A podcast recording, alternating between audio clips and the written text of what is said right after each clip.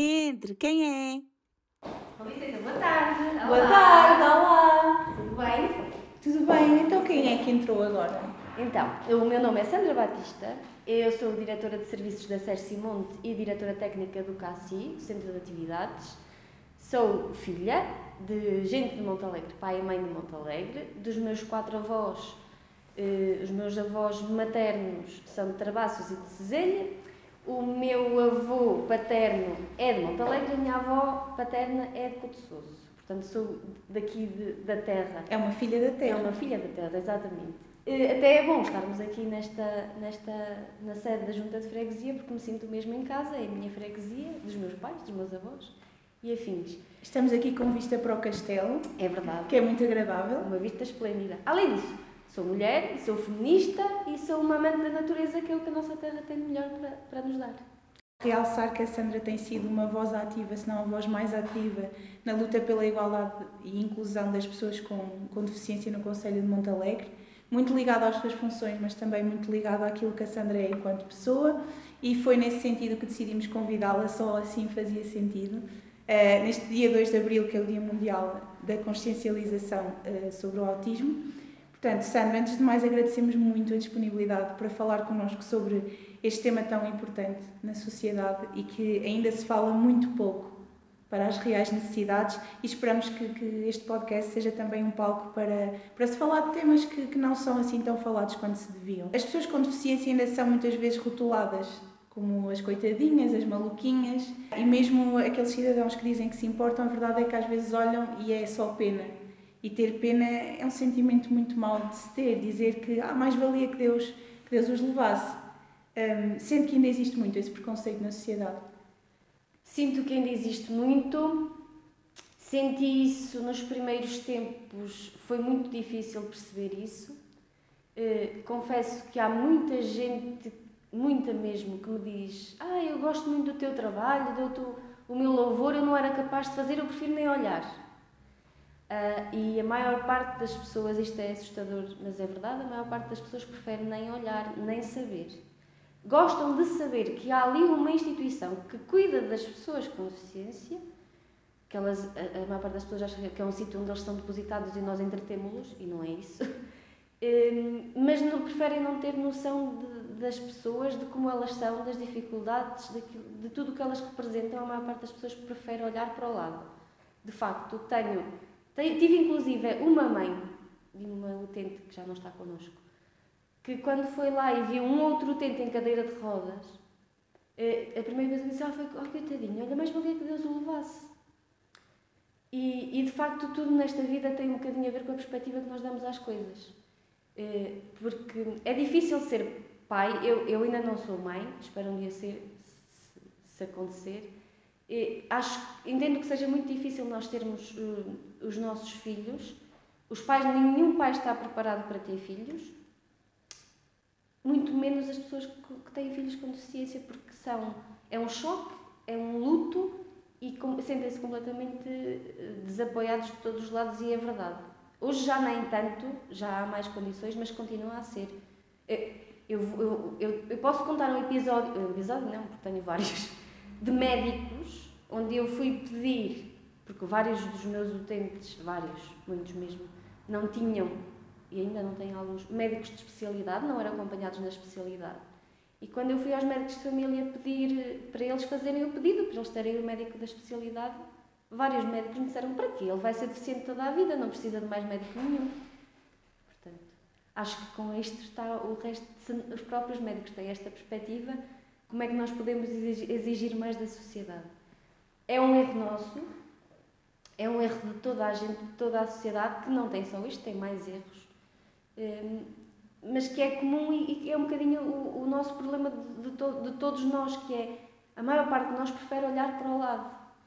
Co- Conhecemos muitas injustiças e até sabemos, olha, aquele sofreu isto ou isto, ou olha, estão a fazer isto ou aquilo eh, de mal. E a maior parte de nós sabe, mas diz, ah, o problema é dele, ele que se desenrasca. E aqui, é um com as pessoas com deficiência, é um bocadinho isto, é, as pessoas sabem que eles estão ali e preferem nem sequer saber do, do, grosso das dificuldades que eles têm.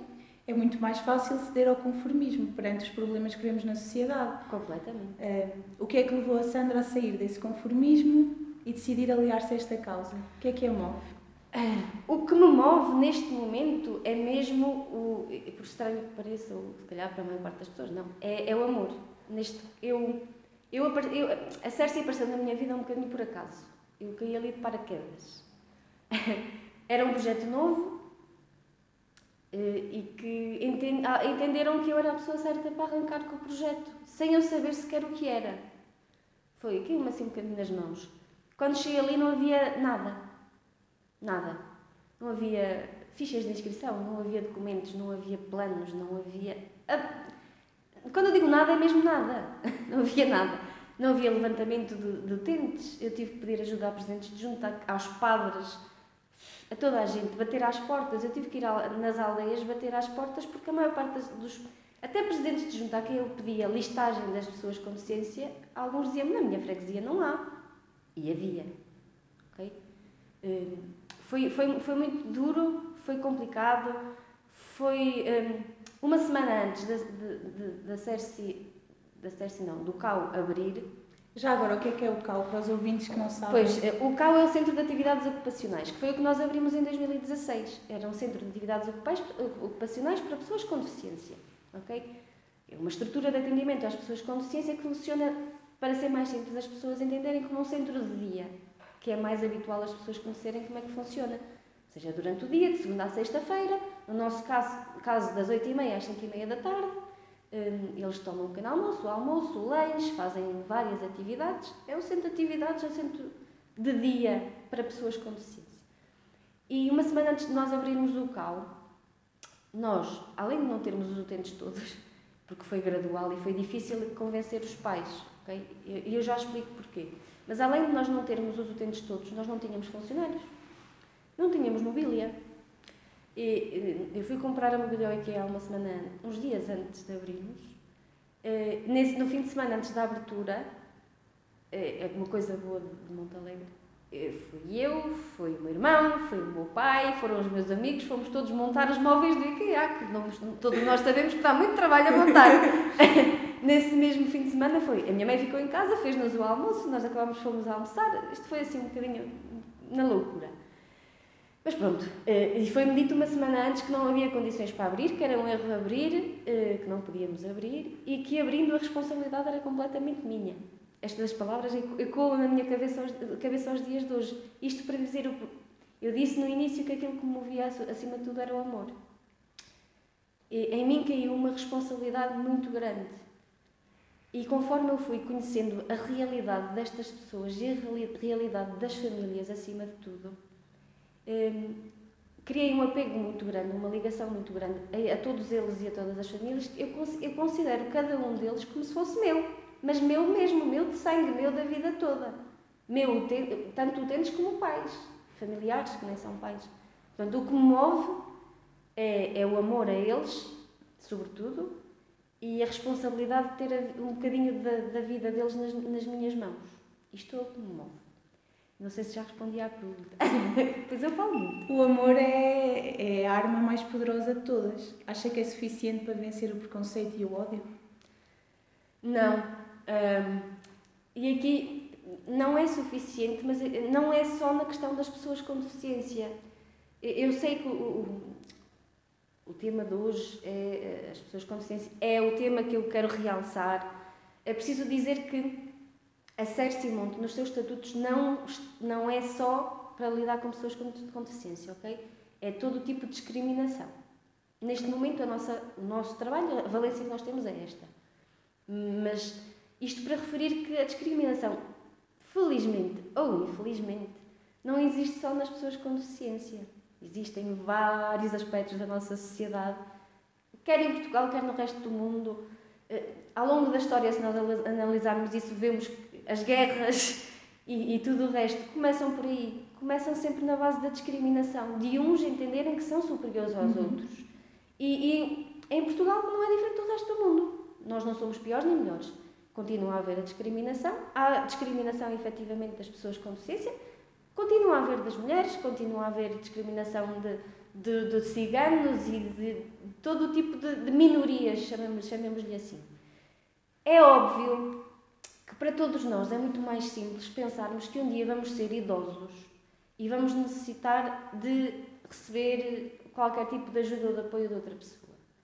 Porque é, é, é mais simples para nós todos uhum. entendermos isso. Porque nós vamos crescendo com a ligação aos nossos avós ou às pessoas mais velhas. Para, no caso das pessoas com deficiência, é preciso também nós explicarmos que não é um mal só das pessoas, é porque as pessoas não estão habituadas a lidar com elas. Porque se nós virmos há muito poucos anos atrás, as pessoas com deficiências eram metidas nos asilos, uhum. eram afastadas o máximo. Aliás, eu estou a dizer isto para ser simpática, porque há pessoas que eu fui visitar em casa que os vizinhos não, veem, não viam há anos. Portanto, não é assim há tanto tempo que as pessoas eram isoladas. E se nós não convivemos e não incluímos as pessoas na sociedade, é normal que depois a sociedade não esteja trabalhada da forma correta para lidar com essas diferenças. É, é um bocadinho a parte que nos cabe a todos e que me cabe a mim, neste caso, realçar. Mas eh, se me perguntares a mim qual é o problema, eu digo-te que o nosso problema, como em quase todas as questões, é um problema de base. É um problema da educação. E é um problema de mudar. Nós, eu repito isto muitas vezes. Nós temos uma disciplina, agora há alguns anos não assim tantos, eh, chamada de cidadania, que ninguém entende muito bem o que é que ela faz. Como, como muita coisa em Portugal, no papel está tudo muito bem feito. As ideias estão estruturadas e, e, e está explícito para que é que ela serve. O problema é que depois dependemos sempre do bom senso de quem está a aplicar. É a mesma coisa de nós irmos ao serviço público. Se nós formos à segurança, nós atendemos à segurança social, que é aquela com que eu trabalho mais diretamente. A estrutura da Segurança Social está muito bem montada, há muitos, muitos apoios e, e, está lá tudo. O problema é que nós depois dependemos das pessoas que estão à, à nossa frente. E se as coisas não nos chegam da forma correta, nós não conseguimos perceber o que é que temos que fazer. E aqui é um bocadinho assim, se não, se quem, quem, quem dá, neste caso, a disciplina de cidadania, entendesse de facto os problemas de base da sociedade e percebesse, ok, temos um problema muito grande no mundo inteiro que é a discriminação e, e o tratamento desigual e, e, essas coisas todas, que até desencadeiam guerras. Se isto é uma coisa assim tão importante, temos que focar aqui. Temos que fazer as pessoas, os meninos desde, desde a escola, entender que nós somos todos iguais, ou que deveríamos ser todos iguais. Sejam, sejamos homossexuais, ou ciganos, ou brancos, ou negros, ou pessoas com algum tipo de incapacidade. E isso não acontece. Infelizmente. Portanto, se nós não preparamos as crianças da forma correta e os adolescentes e afins, também não podemos exigir que depois um adulto, de repente, que é confrontado com uma realidade, tenha o material necessário para lidar com ela. Falou de, de como encontrou uh, as pessoas e, e os jovens e crianças. Acha que esse isolamento por parte também dos pais é é por medo, é por não saber lidar ou também é um bocado por desconfiança e querer proteger, porque fala-se, lá está a história dos coitadinhos, e então para não, para não terem de lidar com isso e não exporem os seus filhos a isso, preferem o isolamento. Como é que depois daqui se passa para os pais a verem a Ser Simonte e este centro de atividades como algo bom? Como é que, como é que se ganha essa confiança?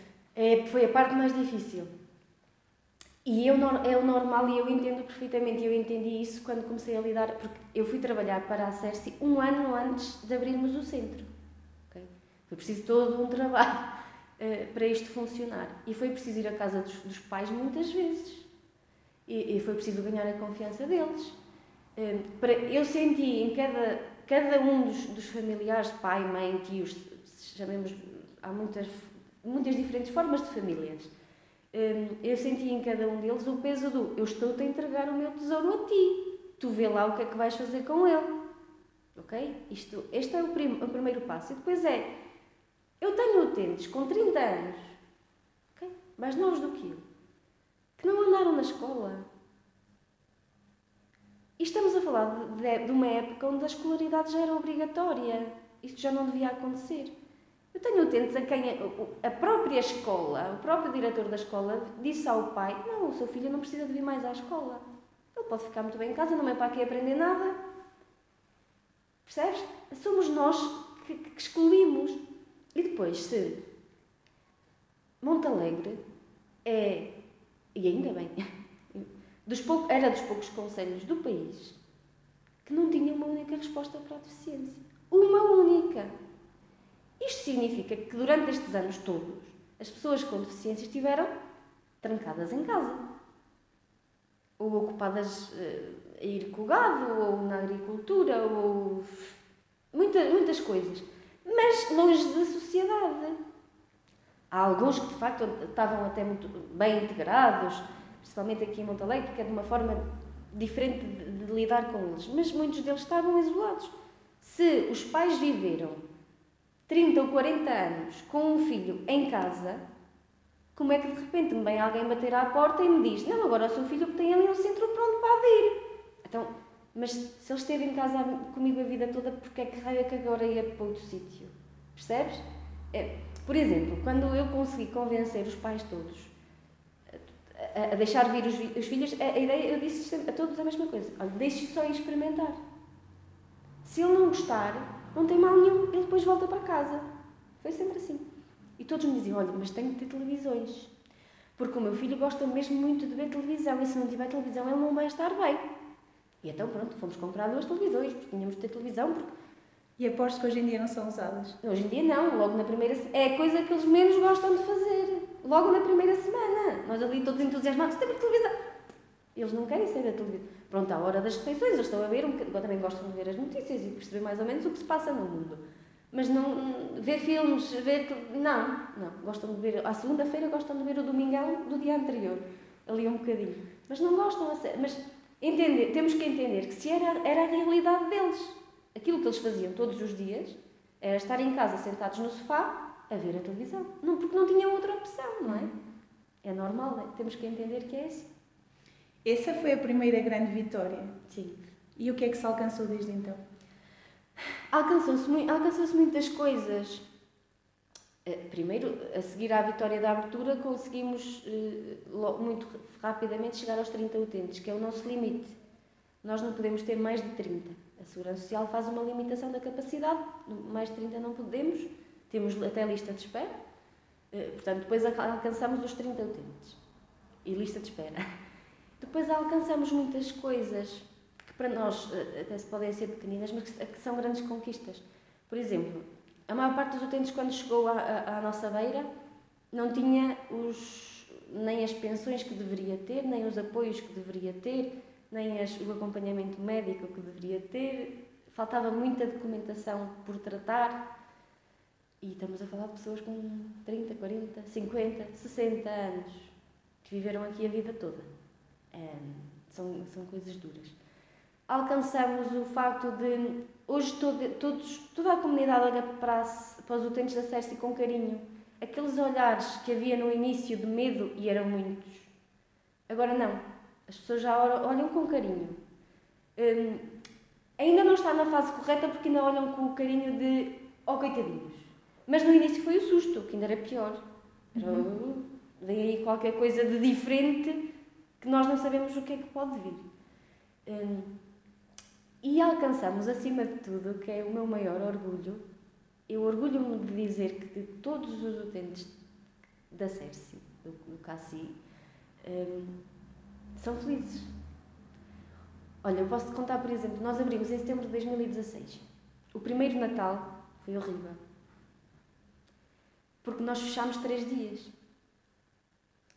Eles foram embora no dia antes, nós fizemos a festa de Natal, porque era Natal e eles iam para casa passar o Natal, eles foram todos embora a chorar. Nós ficámos todos a chorar, quer dizer, os utentes foram a chorar para um lado, os funcionários ficaram a chorar para o outro. E eles só podiam, a maior parte deles queria passar o Natal ali connosco. Não queriam ir passar o Natal para casa, queriam passar o Natal connosco. No primeiro verão foi a mesma coisa, porque nós no mês de agosto fechamos e fechamos por vários motivos. Fechamos primeiro porque é muito mais, é, é, melhor para dar as férias aos funcionários porque senão não temos gente que chegue. E depois porque a maior parte dos nossos utentes têm familiares no estrangeiro. E então faz todo sentido que quando a família vem visitá-los, eles tenham tempo disponível para passar uhum. tempo com a família. Porque senão, eu tenho o meu Paulinho, os irmãos vêm cá visitá-lo fora do mês de agosto e ele nunca quer ir com eles para lado nenhum. Eles querem levar para a praia, querem levar a jantar ou a almoçar, não é? e ele não vai. Diz, não, eu vou para a cola, que é assim que ele diz. E não vai, não há hipótese. O irmão bem tenta, mas não consegue. Então faz sentido que, ao menos, aquele, pelo menos naquele mês, seja para eles mudarem a rotina, acalmarem um bocadinho, passarem, conviverem. Depois nas aldeias também é quando há muita gente, que vem muitos imigrantes, há mais movimentação. Pronto, fechamos assim no mês de agosto. E alcançamos, pronto, alcançamos a felicidade deles, alcançamos o facto deles todos, todos, todos neste momento terem os apoios todos que têm direito, terem médicos, estarem acompanhados, terem a, a questão judicial, que é o, uma, o regime do maior acompanhado, realizado de início ao fim, que também deu muito trabalho, e eles próprios sentem-se diferentes. E sabes outra coisa? Eles já conseguem perceber que têm direitos. E, eh, uma das coisas que mais me orgulhou foi passado uns meses, um dos utentes veio-me fazer uma queixa de que alguém tinha tratado, não, não teria tratado muito bem na rua, que acontece muitas vezes ainda. E a primeira coisa que ele me disse quando escreveu para mim foi: Eu disse logo que ia chegar à escola e ia dizer à Sandra. Eles sentem, que eu enche-me mesmo de orgulho, eles sentem que se alguém lhes fizer mal, eles sabem que eu vou lá e que os defendo. E, e sentem que têm direitos, sabes? A, a par, por exemplo, eu não sei se já não sei se essa pergunta virá muito mais à frente, mas ainda existe hoje muito preconceito, como eu te dizia. Por exemplo, na questão do. Eu nas últimas eleições tive, tenho quase sempre, uh, um, um, um desabafo. Porque a mim irrita-me solenemente que as pessoas não tenham consideração pelos direitos dos outros. E incomoda-me ainda muito que haja pessoas em mesas de voto que não entendem que as pessoas com deficiência têm direito a votar. Ninguém lhes pode tirar o direito do voto. E que não entendem que elas não têm capacidade para escolher sozinhas e que precisam ter alguém a acompanhá-las. E que é normal que mesmo a pessoa que não, tem, que não sabe por si só escolher, porque não tem essa capacidade, mas tem o direito de ter alguém ao lado, um pai, uma mãe, um que vá escolher por eles. Porque se eles não votarem, é como se eles não existissem. O, o, os interesses deles não estão a ser defendidos. É se eles não conseguem, eles têm alguém que os defende e que vai fazer um voto em consciência pelo bem dessa pessoa. E isso ainda existe, esse preconceito ainda existe, ainda é preciso lutar contra isso e é preciso fazer um alerta cada vez que há eleições, porque mesmo fazendo um alerta antes das eleições, têm acontecido casos destes sempre. E isto demonstra, demonstra um bocadinho da nossa falta de preparação para o caso. Falámos da educação, da saúde, desta parte da participação política. Acha que o Estado de Direito garante efetivamente uh, que estas pessoas com, com necessidades especiais ou deficiências, ou não sei qual é o termo mais correto? É, deficiência e incapacidades. O, o nome deficiência não é nome, não é nome, não é feio. O problema é a forma como nós utilizamos. Porque nós utilizamos o nome deficiente para, para magoar um alguém. Uhum. Que não é, não é essa a definição do termo. Só que o problema não é o termo, é a forma como nós o utilizamos. Quanto ao Estado de Direito, para ser justa e um bocadinho de política à parte, mas tem que ser, eh, para ser muito justa, eu, não, nunca nada, nunca foi feito tanto pelas pessoas com deficiência no nosso país. É um facto inegável em vários aspectos, não só em questão, nas questões das prestações sociais, dos apoios, dos apoios, hum, dos produtos de apoio, mas acima de tudo, e, e, provavelmente o mais importante, tem mesmo a ver com uma alteração legislativa que é, eu, eu mencionei há bocadinho, que é a lei do maior acompanhado. Há uns anos atrás, as pessoas com deficiência ou incapacidade tinham um processo de interdição, que agora não se chama interdição, chama-se maior acompanhado e que foi uma das maiores evoluções. Porquê? Porque uma interdição significava quase na totalidade retirar os, os direitos às pessoas. Ou seja, legalmente era definido que aquela pessoa era um incapaz. Ponto. Incapaz para quase tudo. Ao haver uma interdição, era como se a pessoa automaticamente deixasse de ter direitos. Isso é muito mau. Se nós pensarmos nas coisas da forma de, de uma de uma forma correta para toda a gente, isso é muito mau. É grave e, e, e, e nunca devia ter acontecido, mas pronto, aconteceu. E a alteração veio fazer o quê? A lei do maior acompanhado significa que a pessoa precisa de um acompanhamento, mas que não é incapaz. É feito uma, uma sentença para cada caso específico, não é uma coisa igual para toda a gente, que é uma interdição e que define, ponto, é, tu tens uma interdição, eu tenho uma interdição, somos dois. Não, é feita uma avaliação caso a caso, é preciso haver uh, um exame no gabinete médico-legal que defina quais são as capacidades que a pessoa tem para fazer, uh, seja o que for sozinho, ou qual é a necessidade de acompanhamento, por exemplo. Pode definir que uma determinada pessoa eh, não tem a capacidade de se gerir eh, financeiramente de forma autónoma. No entanto, consegue lidar com 100 euros no bolso durante o mês. Ou que se calhar a outra pessoa até consegue gerir até 1000 euros. Ou que se calhar a outra pessoa só consegue ter, gerir até 20 euros e mais do que isso já não consegue movimentar. Mas não define que a pessoa é incapaz. Ponto. É feita uma análise caso a caso. Porque a pessoa pode ser incapaz ou financeiramente, ou nas questões da saúde, ou noutra questão qualquer. Por exemplo, que nós vamos, não gosto muito de dizer isto assim, mas é verdade, nós vamos, ser todos, vamos todos sofrer de demência, quer queiramos, quer não. Se não for todos, é a grande maioria das pessoas. Portanto, eu aos 50 anos posso ter uma demência que não me permita tomar decisões de, nas questões de saúde, porque posso não ter consciência que tenho um problema e não querer, não querer ser tratada. No entanto, eu posso ser capaz de gerir o meu dinheiro de forma autónoma. E então, neste processo de maior acompanhado, vai ser feita essa análise e lá está, definirá o que é que eu posso fazer sozinha, se eu posso fazer as minhas compras e gastar o meu dinheiro sozinha, mas fica lá que nas questões médicas terá de ter um acompanhante. E há mais, a própria pessoa pode escolher quem é o acompanhante. É ouvida, tem o direito de ser ouvida e de escolher a pessoa. Ou seja, nota-se aqui uma grande evolução no, na humanidade, no humanismo, no tratar a pessoa como se fosse uma pessoa de facto, que é. E que não era assim.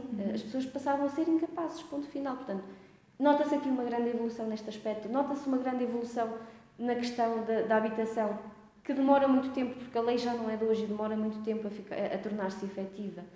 Nota-se alguma evolução na questão do, do, do trabalho e das cotas que passam a existir e, a crescer um bocadinho, apesar de serem ridículas, mas que já existem. Isto é um processo que leva tempo.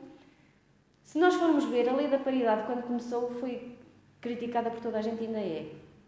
Mas se não tivesse existido uma lei da paridade quase há 20 anos atrás, atenção, foi em 2005, hoje em dia, se calhar, nós não tínhamos um governo paritário.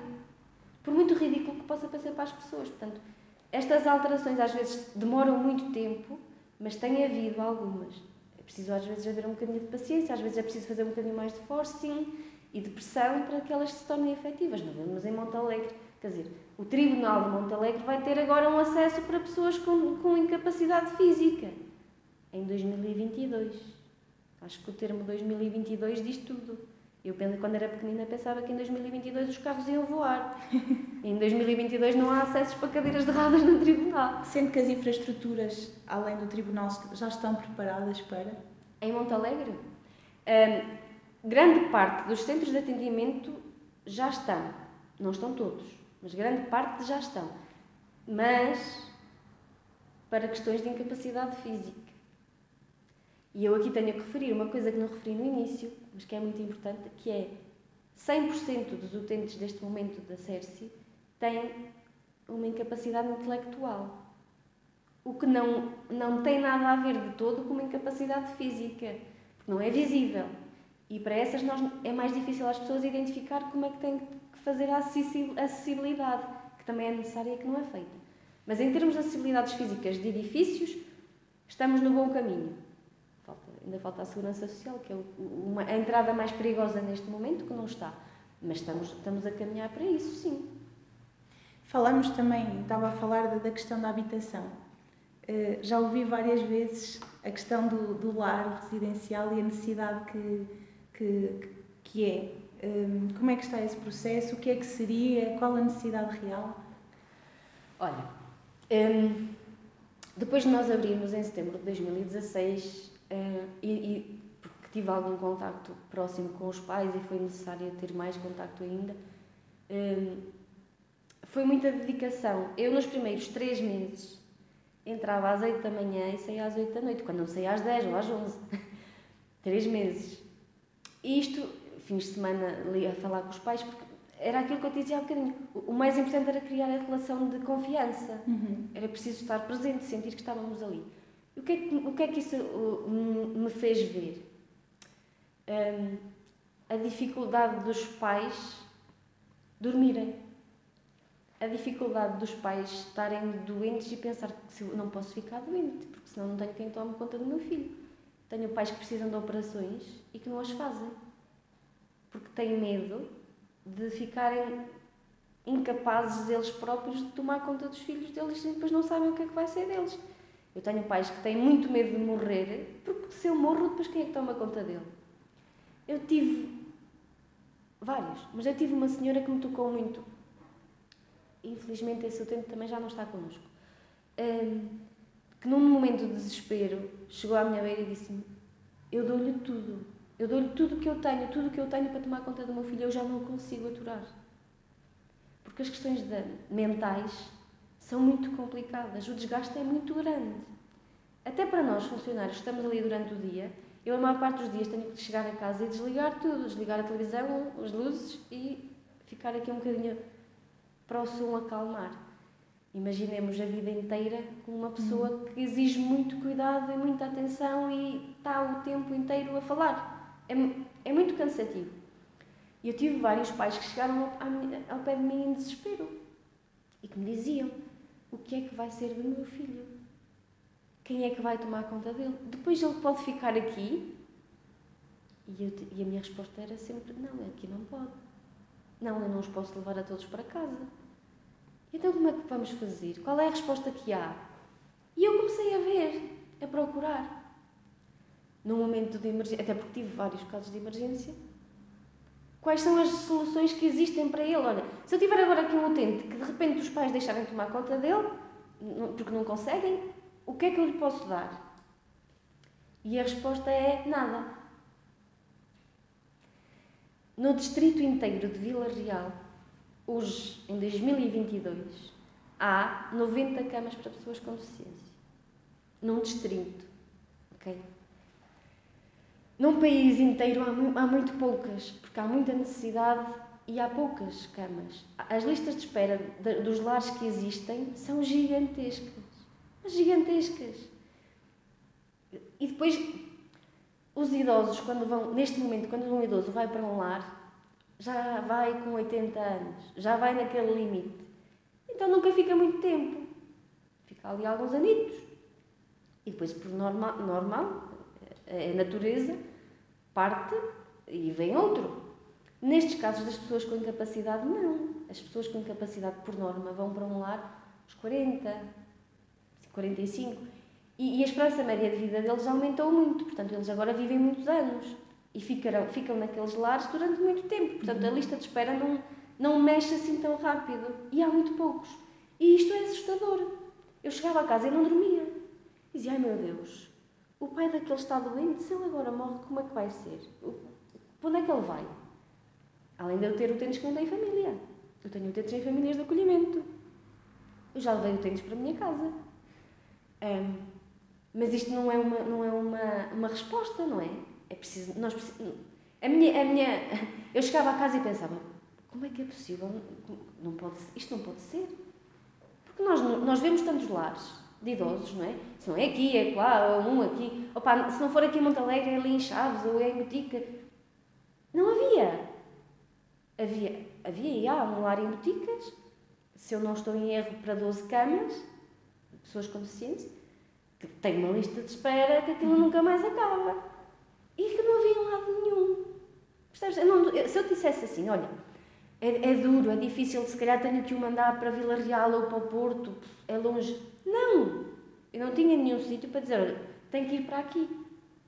É, é a questão do, para onde é que ele pode ir? Para lado nenhum. Não há. Há famílias de acolhimento. Poucas, muito poucas. E eu, não, neste, neste espaço, não posso falar sobre famílias de acolhimento porque depois não me ficará muito bem. Mas pronto, não é a solução ideal, no meu ponto de vista. Hum, mas é assustador e eu entendi que eu via pais a chorar todos os dias, porque depois, como temos uma ligação muito próxima, Uhum. os pais vinham em desespero e diziam: Oh, Sandra, tenho que nos ajudar, Sandra tem que fazer alguma coisa, isto não pode ser. E eu, vi- em janeiro de 2017, isto porque eu estava a fazer, eu, estava a fazer um mestrado em 2016. E depois, quando terminei o primeiro ano, tive de decidir o que é que eu ia fazer de tese. O mestrado é Economia Social. E eu, eu tenho, tenho professores que eu adoro e que gostam muito de mim e que tinham mil ideias para mim. E eu dizia: não, disse mesmo, não pode ser. A minha tese tem que, fazer, tem que ser sobre uma residência porque eu tenho que conseguir fazer isto de alguma forma. E as pessoas não me estão a ouvir.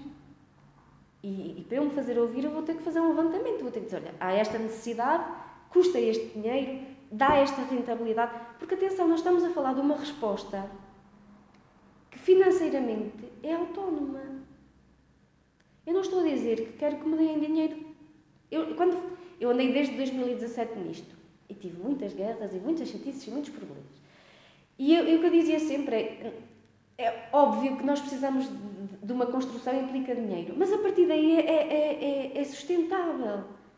É- Ela vai se financiar sozinha. É uma coisa que faz falta, que vai criar emprego, que vai apoiar famílias do Conselho. São pessoas daqui que, que precisam disto.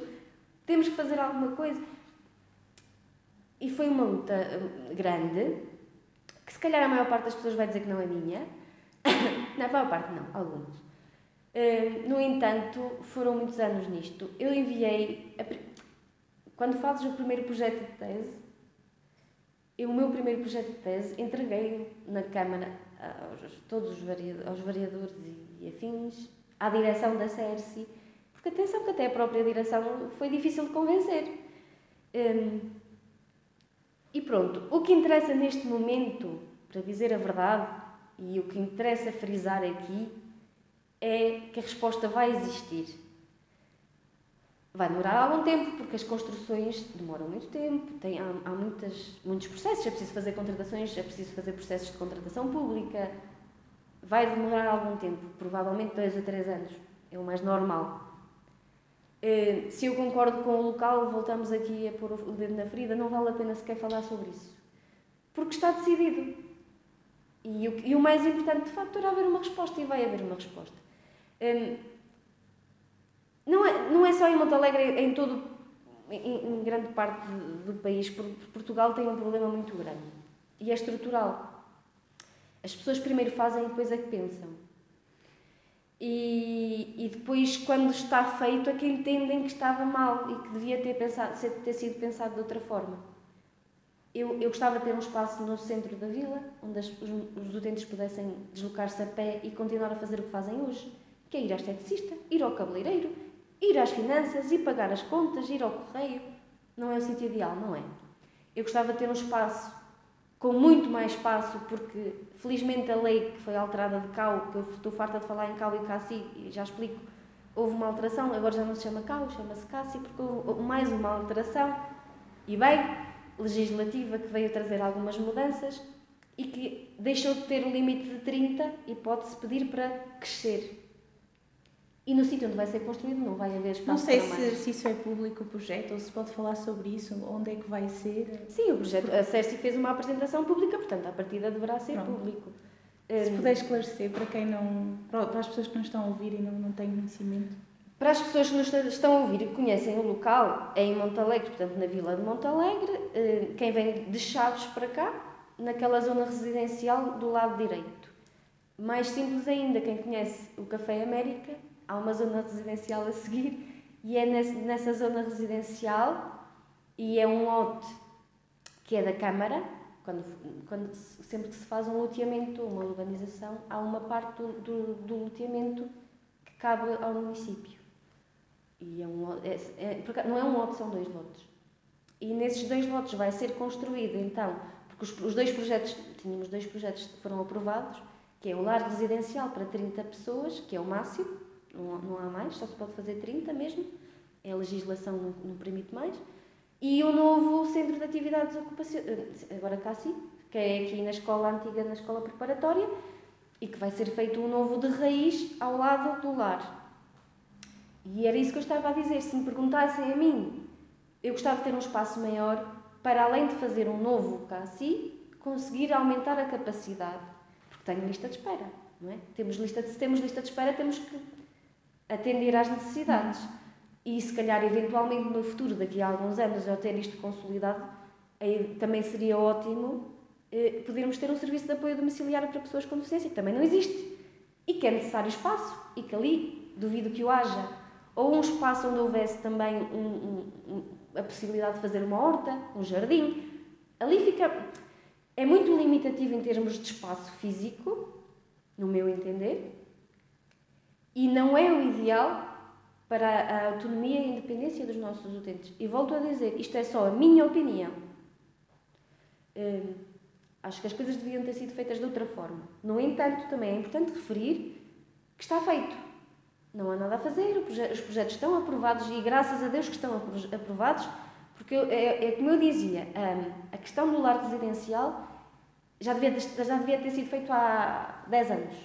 Portanto, é uma urgência é algo que efetivamente precisa de ser feito o mais rápido possível. Portanto, se tem que ser ali, ok, faça-se. E nós temos um bocadinho que nos conformar com aquilo que a vida nos dá.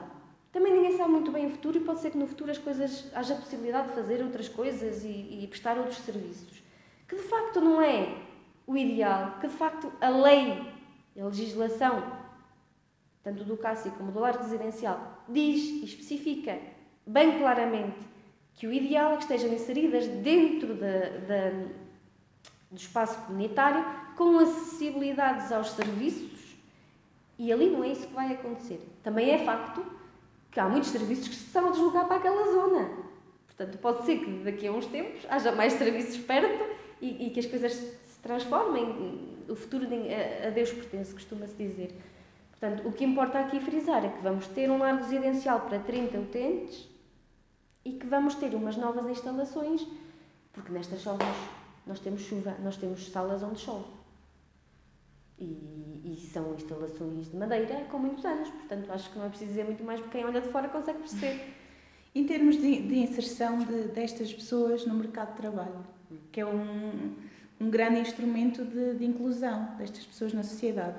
Aqui em Montalegre isso acontece? Ora bem, é importante fazer aqui algumas distinções. Primeiro, para eu explicar o que ando aqui a dizer há tanto tempo de CASSI e de CAL, alteração legislativa de CAL para CASSI, Centro de, de, de Atividades de Capacitação e Inclusão, faz a legislação do tal CAL que eu refiro era de 1980 e qualquer coisa. Muito retrógrada. E no, para esse atendimento só podiam ir pessoas com deficiência grave e profunda. Quem tivesse uma deficiência mais ligeira não podia estar ali. Foi assim que nós abrimos. A alteração legislativa faz com que isso já não aconteça. É suposto que o serviço seja aberto a todas as pessoas com deficiência ou incapacidade. Independentemente do grau. Independentemente do grau. E a alteração legislativa é exatamente para isso. Ou seja, para que consigamos receber pessoas que não tenham uma deficiência tão grave e tão profunda e que consigam, depois de algum trabalho, ser inseridas na, numa atividade profissional.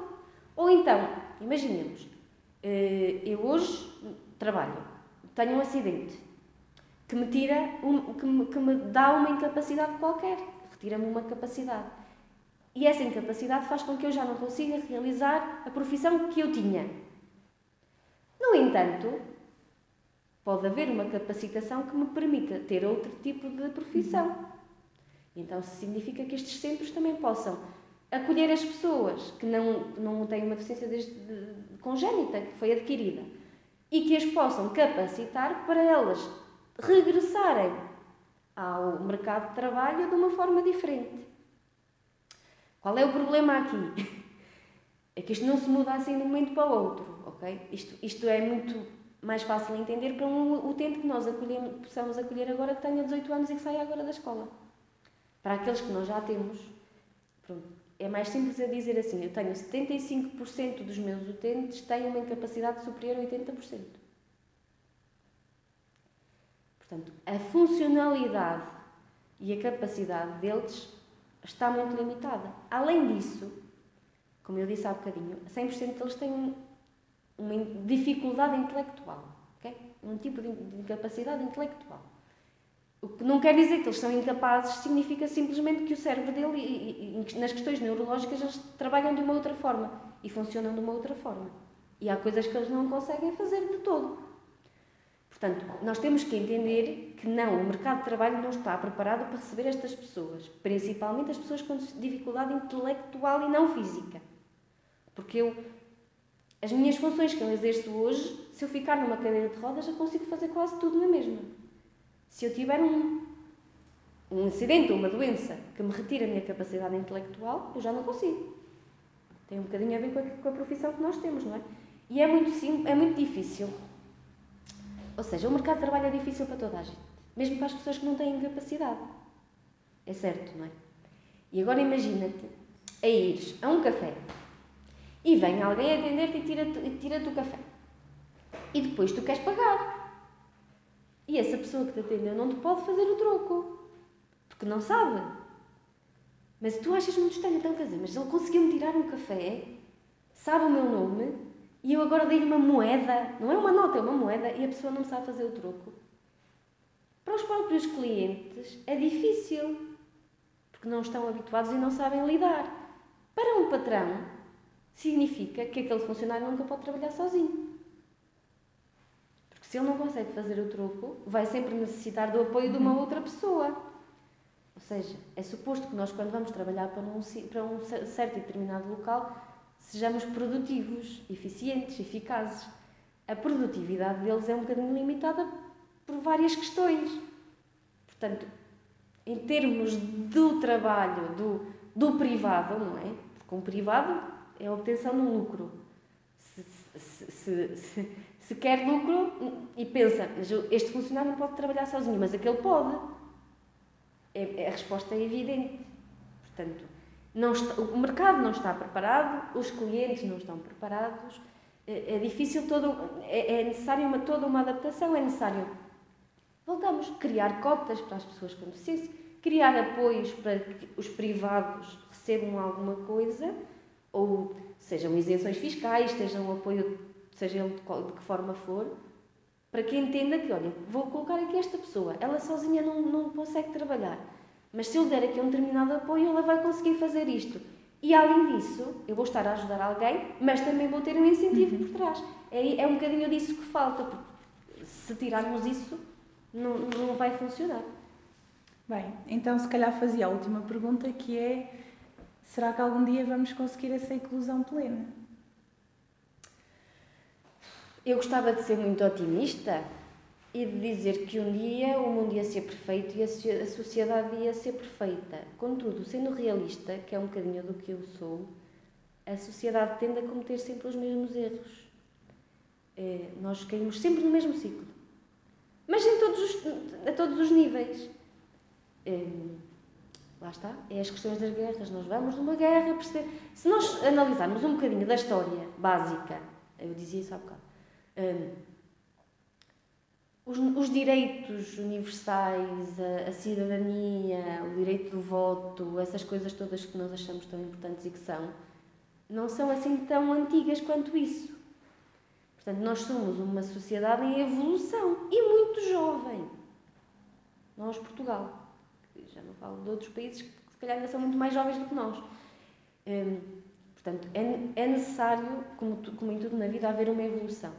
A evolução não se faz sozinha Voltamos àquilo que eu disse numa das questões anteriores, a evolução tem que ser de base.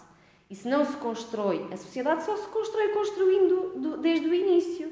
Portanto, tem que se começar das escolas. O problema, sendo o mais sincera possível, é que há eleições de 4 em 4 anos. E que ninguém consegue fazer mudanças estruturais em 4 anos. E que para fazeres uma mudança estrutural na sociedade, lá está, tens de começar de base. E se vais começar de base, tens de fazer alterações a, a, a, nível de legislação, a nível de planos educativos.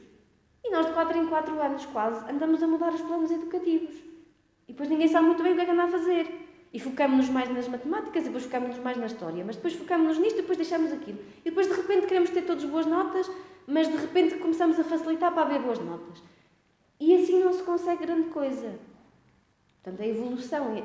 Mas também há aqui uma coisa que, nós, que, eu, que eu quero focar. A educação não se faz só na escola.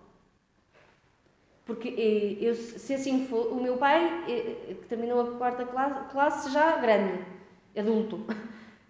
A minha mãe não estudou mais porque não a deixaram, mas também não, a minha mãe estudou até o sexto ano. A, educação não se faz só em casa. Os meus pais são pessoas muito educadas e, e, e têm uns, uns valores como raras pessoas os têm. Mas ensinaram muito.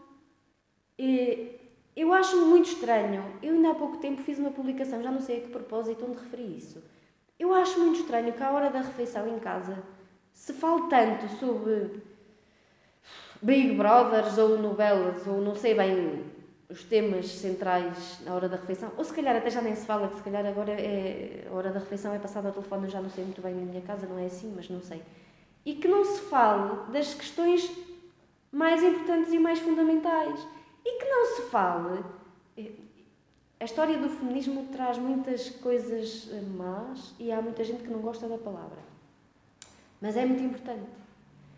Eh, é preciso nós vermos que há bem pouco. Lá, primeiro, se não houvesse a lei da paridade, isto, o governo não era este. Se não houvesse a lei da paridade, as mulheres na política eram uma percentagem minúscula. E, e, é estranho que não se fale sobre isso. É estranho que não se, fale, não se diga que uma mulher tem o dobro das horas de trabalho por dia que tem um homem. Em 2022. Eu volto a repetir. Estamos em 2022. É, é, é estranho que não se, não se faça entender às crianças, aos adolescentes, aos adultos, que um homossexual é uma pessoa como as outras que alguém que usa o cabelo, que um homem que usa o cabelo comprido é um homem igual aos outros, que um homem que usa brincos, uh, ou que uma mulher que usa o cabelo curto e que não gosta de andar de saia é uma. Percebes? A, a, a discriminação é, é, de base. Não tem só a ver com as pessoas com deficiência, tem a ver com o facto da sociedade não gostar. É a mesma coisa de não quererem olhar para as pessoas com deficiência. A maior parte das pessoas prefere não pensar muito sobre aquilo. E depois estas novas tecnologias trouxeram um problema ainda maior. Aqueles que pensam, ou que gostam de pensar e de falar sobre o assunto, hoje veem uma opinião qualquer, numa qualquer rede social ou num qualquer telejornal, porque agora temos notícias 24 horas por dia em vários canais e temos que ter entendidos sobre tudo, e então as pessoas ouvem e, ao ouvir uma opinião, acham que aquilo é a razão e é a verdade. E torna-nos a todos loucos. Porque depois eu vou defender a opinião do Joaquim porque o Joaquim disse isso na televisão, mas tu já vais defender a opinião do António porque o António disse aquilo. Então é a, verdade, a tua verdade não é igual à minha verdade e nós andamos todos aqui em guerras. E, e, e não, não vamos chegar a esse tipo de sociedade. Não, não vamos chegar tão cedo. E não, não é por culpa dos políticos, é por culpa nossa. Porque, primeiro, os políticos quem os escolhe somos nós. E quem os faz também somos nós. Porque se nós formos mais exigentes, as pessoas também vão ser melhores. Se nós estamos a olhar para o lado e não queremos saber, também não há grande exigência de ser melhor. Se ninguém estiver a controlar o teu trabalho, eu não preciso fazer tanto. Se eu fizer metade, chego ao fim do mês e ganho o mesmo. Ninguém quer saber, porque é que eu me vou estar a chatear? Uh, ainda há dias, quando foi uh, o assassinato do PSP na televisão, eu ouvi um senhor dizer algo do género: Olha, vês, se não se tivesse metido, ainda estava vivo. Caramba, fui defender uma pessoa, um ser humano. Parece que a sociedade hoje acha que o melhor é sempre olhar para o lado, porque assim vamos evitar problemas. E é assim em todo lado. Eu faço muitas publicações. Uh, uh, não sei bem que termo lhe dar, mas que, que, não são muito consensuais. E por incrível que pareça, eu tenho muita gente a mandar-me mensagens e muito pouca gente a pôr likes. E eu entendo, eu, atenção, que eu quando faço uma publicação já sei que isso vai acontecer. Um, mas faço com esse intuito. Porque eu muitas vezes penso, oh, vou, fazer, vou fazer por aqui. Não vai mudar nada. As pessoas não querem saber. Mas depois penso, oh, se ao menos conseguir despertar uma consciência já vai valer a pena. Mas de facto, as pessoas não querem saber. Mas é a maior verdade. Aqui e em grande parte do, do país e do mundo, as pessoas preferem não saber. E até se, sabem que ali se passa alguma coisa que é grave, mas eu se não souber, não vou pensar nisso quando vou para a cama. Se eu não pensar nisso, eu vou dormir melhor. Se eu vou dormir melhor, eu vou ter uma vida melhor. E nós todos hoje em dia andamos a trabalhar, a cada um de nós, para ter uma vida melhor e mais saudável e mais feliz. E parece que ter uma vida mais saudável e mais feliz é não queremos saber, porque somos mais felizes assim. E a Sandra, quando vai para a cama, sente-se orgulhosa? Sinto a minha consciência tranquila. Ainda me custa descansar, porque não tenho resposta para dar aos utentes. Rezo todos os dias para que não aconteça nada de mal a nenhum dos pais, que já são velhinhos e estão cansados. E que é todos os dias mais um dia. E, e pronto, e enquanto com a abertura do, do CAU, na altura, do Centro de Atividades, foi, sem dúvida nenhuma, o dia mais feliz da minha vida. O mais duro e o mais difícil e maior... Nem que, foi, é, até é difícil só de pensar nesse dia, mas foi o mais difícil. E, mas também foi o melhor. E tenho a certeza que no dia em que tivermos um lar residencial, para podermos dizer, olha, se já não, quando não puder tomar conta do seu filho, está ali uma casa. Uma casa. É só um sítio para eles poderem dormir e comer e estarem confortáveis e terem algum sítio, ok? No dia em que eu puder dizer isso, não sei, vai ser sem dúvida nenhuma o dia mais feliz da minha vida e vou-me sentir. Sabes aquele sentimento de dever cumprido e dizer: olha, se eu morrer amanhã, morro bem. Acho que é isso. Acho que depois do dia da de, da abertura do lar e de saber que temos ali uma resposta para dar a estas famílias, eu se morrer no dia a seguir, morro feliz. Sandra, obrigada. obrigada eu. Pela disponibilidade e por falar e lutar todos os dias por, um, por uma questão tão fundamental na nossa sociedade quanto esta. E espero que, que todos possam ouvir este podcast e refletir um bocadinho sobre o, o nosso comportamento individual, porque a mudança parte de nós e trabalharmos essa parte do, do preconceito e da inclusão primeiro connosco, um, já será fazermos alguma coisa para a sociedade como um todo. Obrigada. Obrigada eu.